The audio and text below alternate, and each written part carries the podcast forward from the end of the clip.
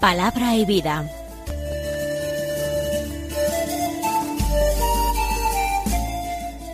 Con el padre Manuel Horta, desde Sevilla.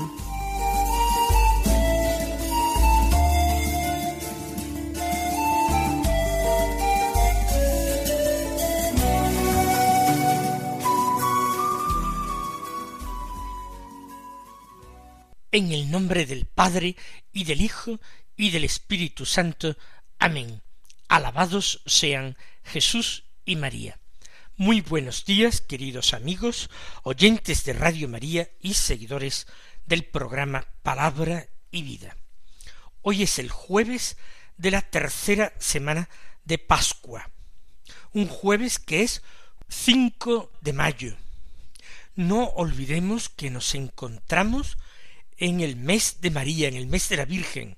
No olvidemos que tenemos que ofrecerle cada día algún pequeño obsequio, ser fieles al rezo del rosario, practicar una devoción del mes de mayo, que todo esto que parece sencillo, que a algunos les parece como cosa del pasado o cosa de niños, tiene extraordinarios frutos espirituales. Y toda la honra que le hagamos a su madre, la Santísima Virgen, Jesucristo su Hijo, que es muy buen Hijo, no la dejará sin recompensa. Vamos nosotros a escuchar la palabra de Dios y en esto tomamos a María como el modelo y el ejemplo. El Evangelio que se proclama en la misa del día es de San Juan, del capítulo sexto, los versículos 44 al 51. Vamos a continuar ese discurso de Jesús en Canfarnaún, el discurso del pan de vida. Dice así, en aquel tiempo dijo Jesús al gentío, Nadie puede venir a mí si no lo atrae el Padre que me ha enviado, y yo lo resucitaré en el último día. Está escrito en los profetas, serán todos discípulos de Dios. Todo el que escucha al Padre y aprende, viene a mí. No es que alguien haya visto al Padre, a no ser el que está junto a Dios. Ese ha visto al Padre. En verdad, en verdad os digo, el que cree tiene vida eterna. Yo soy el pan de la vida. Vuestros padres comieron en el desierto el maná y murieron. Este es el pan que baja del cielo para que el hombre coma de él y no muera. Yo soy el pan vivo que ha bajado del cielo. El que coma de este pan vivirá para siempre. Y el pan que yo daré es mi carne por la vida del mundo. Decía yo hace unos pocos días como en el Evangelio de San Juan, la última cena, describe el lavatorio de los pies de los apóstoles por parte de Jesús y los discursos de la última cena, y sin embargo, de una manera sorprendente para algunos, no contiene la narración de la institución de la Eucaristía. Y es que Jesús está hablando de la Eucaristía con motivo de la multiplicación de los panes y de los peces. Y este largo discurso de Jesús en Cafarnaún lo introduce eh, San Juan el Evangelista en este momento del Evangelio para que vayamos tomando conciencia del misterio de Jesús. Un misterio que solamente podrá ser entendido plenamente a la luz del jueves santo y a la luz de Pentecostés. Entonces todo resultará mucho más claro. Comienza el texto así. Dijo Jesús al gentío. Nos detenemos un momento. No se trata de una enseñanza esotérica impartida para un pequeño grupo de personas iniciadas. No es una secta oscura, cerrada, aquella a la que Jesús se dirige. El Señor está hablando a una multitud, está hablando al gentío, porque el pan de vida que Él anuncia, ese pan que da la vida al mundo, no es para unos pocos, es el regalo de Dios para muchos y aun para todos, si ellos quisieran. ¿Qué le dice Jesús al gentío? Nadie puede venir a mí si no lo atrae el Padre que me ha enviado.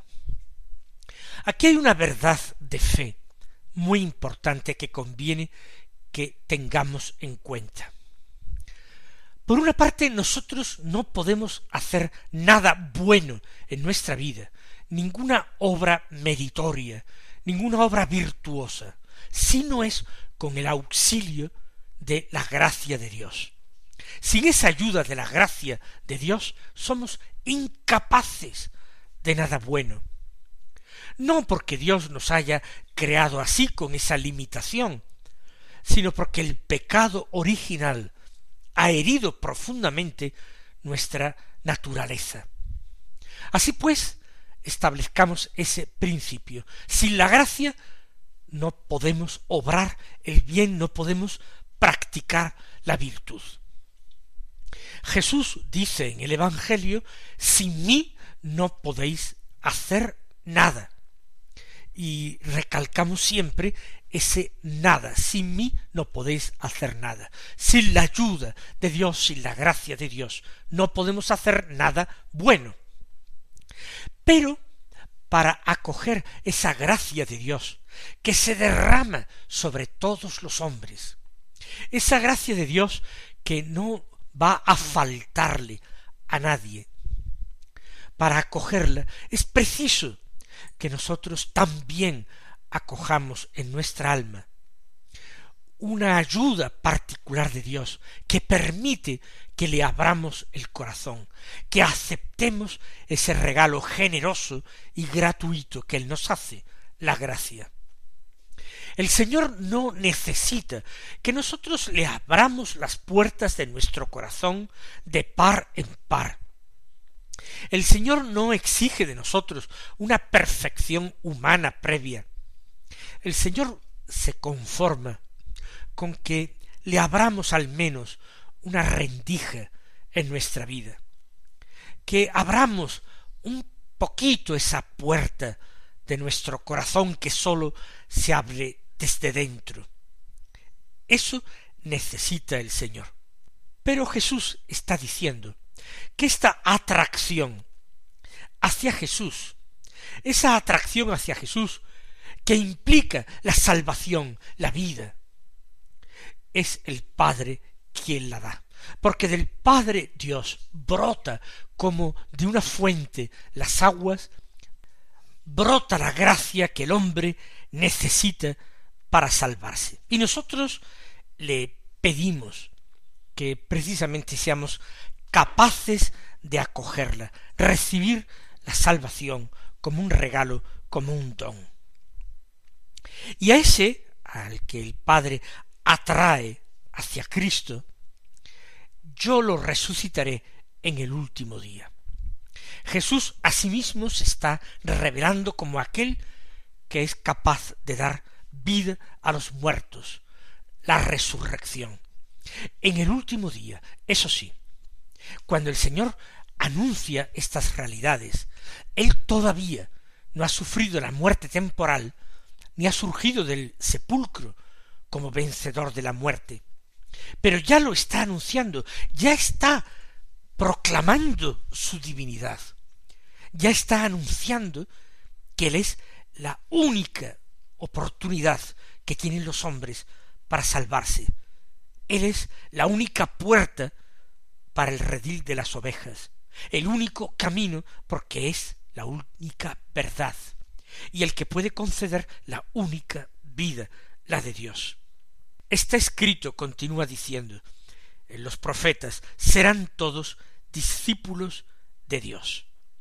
Porque la palabra de Dios se dirige a todos, a todos los hombres, a toda la humanidad.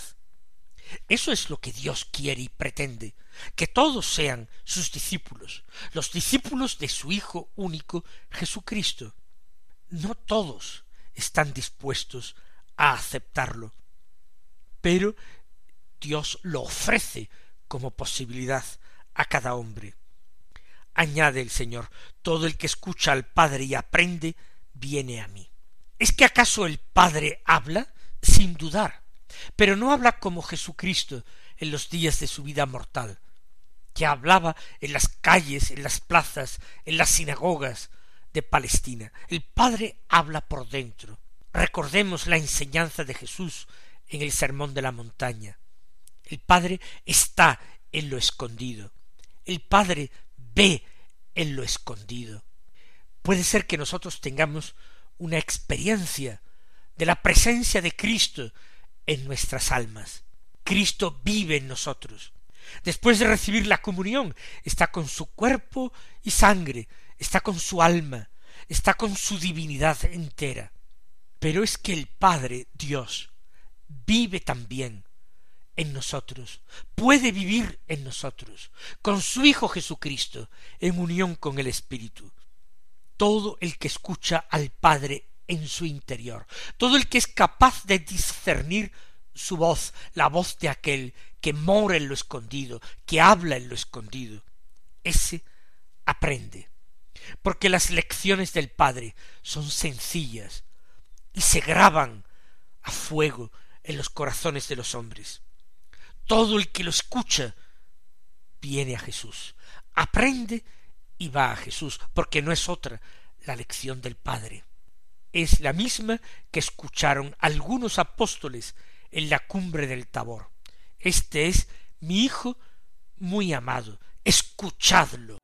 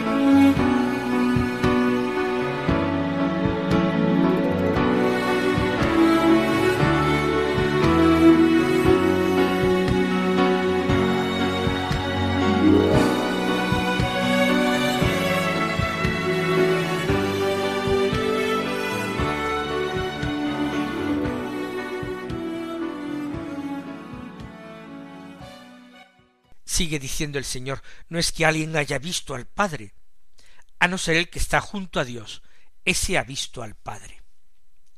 Por tanto, Jesús dice que una cosa es escuchar al Padre y otra cosa es verle. En el Tabor, el día de la transfiguración, Pedro, Santiago y Juan vieron a Jesús. Jesús transfigurado, pero a Jesús. Vieron a Moisés y a Elías dos grandes amigos de Dios. Pero al Padre no lo vieron. Había una nube espesa y oscura que los cubrió, que impidió toda visión, aunque el Padre estaba allí. Y lo oyeron, escucharon esa voz. El que escucha al Padre aprende y viene a mí. Pedro, Santiago y Juan, que escribe estas líneas, que escribe el cuarto Evangelio, dan fe de ello. Pero no es que ellos vieran al Padre. Sin embargo, ayer, en el Evangelio, en esa fiesta de los apóstoles Felipe y Santiago el menor, escuchábamos cómo en el Evangelio Felipe decía Señor, muéstranos al Padre, y nos basta. Y escuchábamos también la respuesta de Jesús tanto tiempo que estoy con vosotros, Felipe, y no me conoces, quien me ha visto a mí, ha visto al Padre. Nadie ha visto al Padre sino el Hijo que está en el Padre y con el Padre. Dice Jesús, el que está junto a Dios. ¿Y quién es el que está junto a Dios? A la derecha del Padre, que es una expresión semítica para expresar la cercanía total, la intimidad. ¿Quién está sentado a su derecha. ¿Quién está junto a Dios? El Hijo único de Dios, el Verbo. Ese sí ha visto al Padre. Y como ha visto al Padre, ha quedado impregnado por él, ha quedado transformado en él, ha quedado transfigurado por él.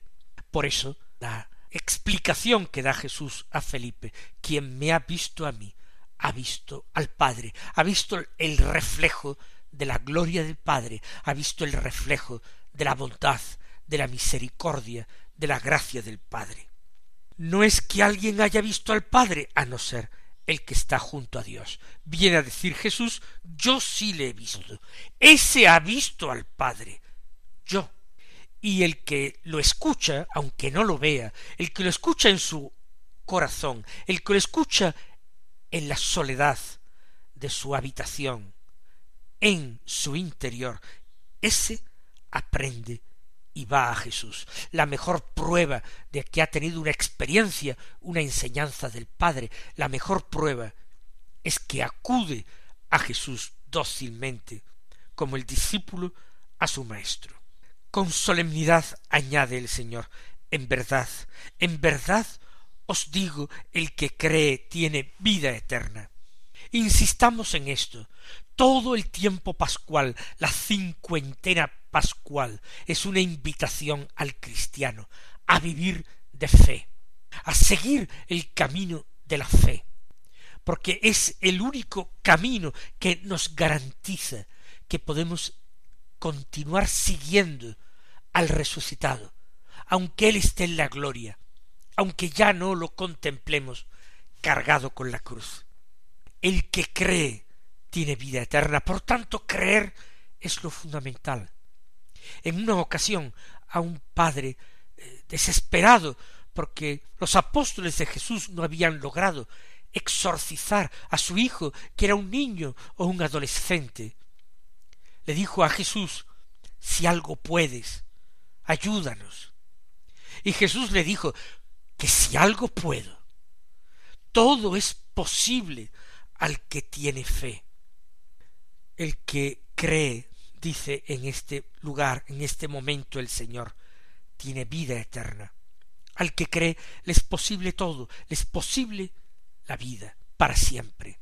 Le será posible un día ver a Dios. Y continúa su enseñanza el Señor. Yo soy el pan de la vida.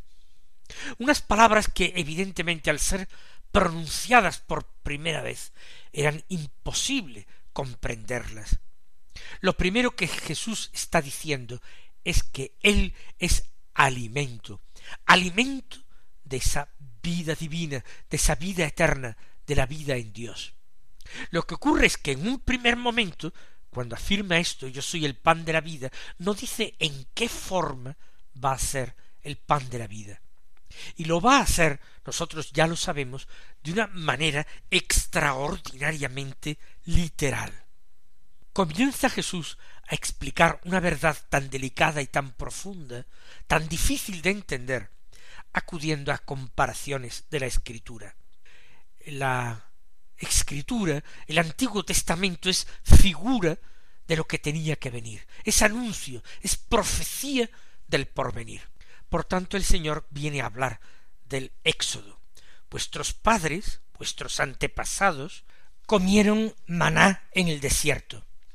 Efectivamente, el pueblo hambriento, un pueblo que se quejaba continuamente, que estaba siendo fuertemente tentado, que echaba de menos las ollas de carne y cebolla que tenían en Egipto, a ese pueblo el Señor condescendió en darle un alimento terreno, el maná. Pero todos aquellos que habían comido el maná en el desierto murieron. Ninguno entró en la tierra prometida a no ser Josué, hijo de Nun. Y este Josué terminó muriendo más tarde en la tierra de Palestina.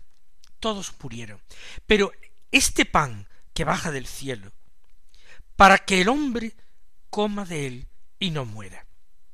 Es un alimento distinto e infinitamente superior al maná que se dio en otro tiempo. Lo que se está prometiendo no es salvar la vida durante algunos años. Lo que se está prometiendo es la vida para siempre. Es la, es la aspiración más profundamente clavada en el corazón del hombre, que vive continuamente su existencia con esa angustia y esa tragedia de la muerte. Este pan baja del cielo para dar a los hombres una vida definitiva, una vida como la de Dios, o mejor dicho, la misma vida de Dios.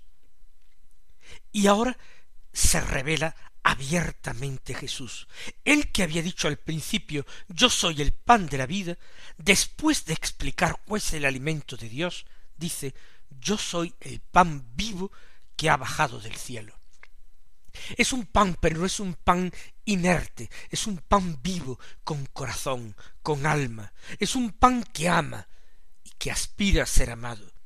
Y es un pan que ha bajado literalmente del cielo, de una manera mucho más real que el maná. Este pan se ha hecho carne en las entrañas de María la Virgen, por la encarnación ha bajado del cielo. El que coma de él, el que coma de este pan, vivirá para siempre. La invitación de Jesús es ya clara, abierta, definitiva. Él está buceando en las entrañas de Dios, descubriendo el inmenso amor de Dios, lo que el hombre jamás podría haber imaginado que Dios había preparado para él. Yo soy el pan vivo que ha bajado del cielo. El que coma de este pan vivirá para siempre. Ahora resta por entender de qué forma puede ser comido el Hijo del Hombre, de qué forma puede ser comido Jesús. Se trata de escuchar su enseñanza, que es de una manera simbólica alimento para el alma, escuchando la palabra de Dios, la palabra que Jesús anuncia, proclama y explica, eso es comer el pan del cielo, el Señor da un paso más en la revelación del misterio. ¿Cómo es posible comer ese pan del cielo que es Jesús? Y el pan que yo daré es mi carne para la vida del mundo. Jesús, con una literalidad extraordinaria, dice que él mismo en su corporeidad, en su carácter encarnado, con su carne, es el pan de vida y que tiene que ser comido. Evidentemente, aquellos hombres no se fiaron de él, no lo comprendieron y al no comprenderle, lo rechazaron el no comprenderle estaba en ese momento justificado. El no aceptarlo, no, porque aquellos hombres acababan de ver el tremendo signo que Jesús había realizado multiplicando los panes y los peces. Podían haber entendido que la promesa de Jesús de darles a comer un pan mejor no era una promesa en balde ni hecha a la ligera. Lo rechazaron nosotros, queridos hermanos, no lo haremos así. Que el Señor os colme de bendiciones y hasta mañana si Dios quiere.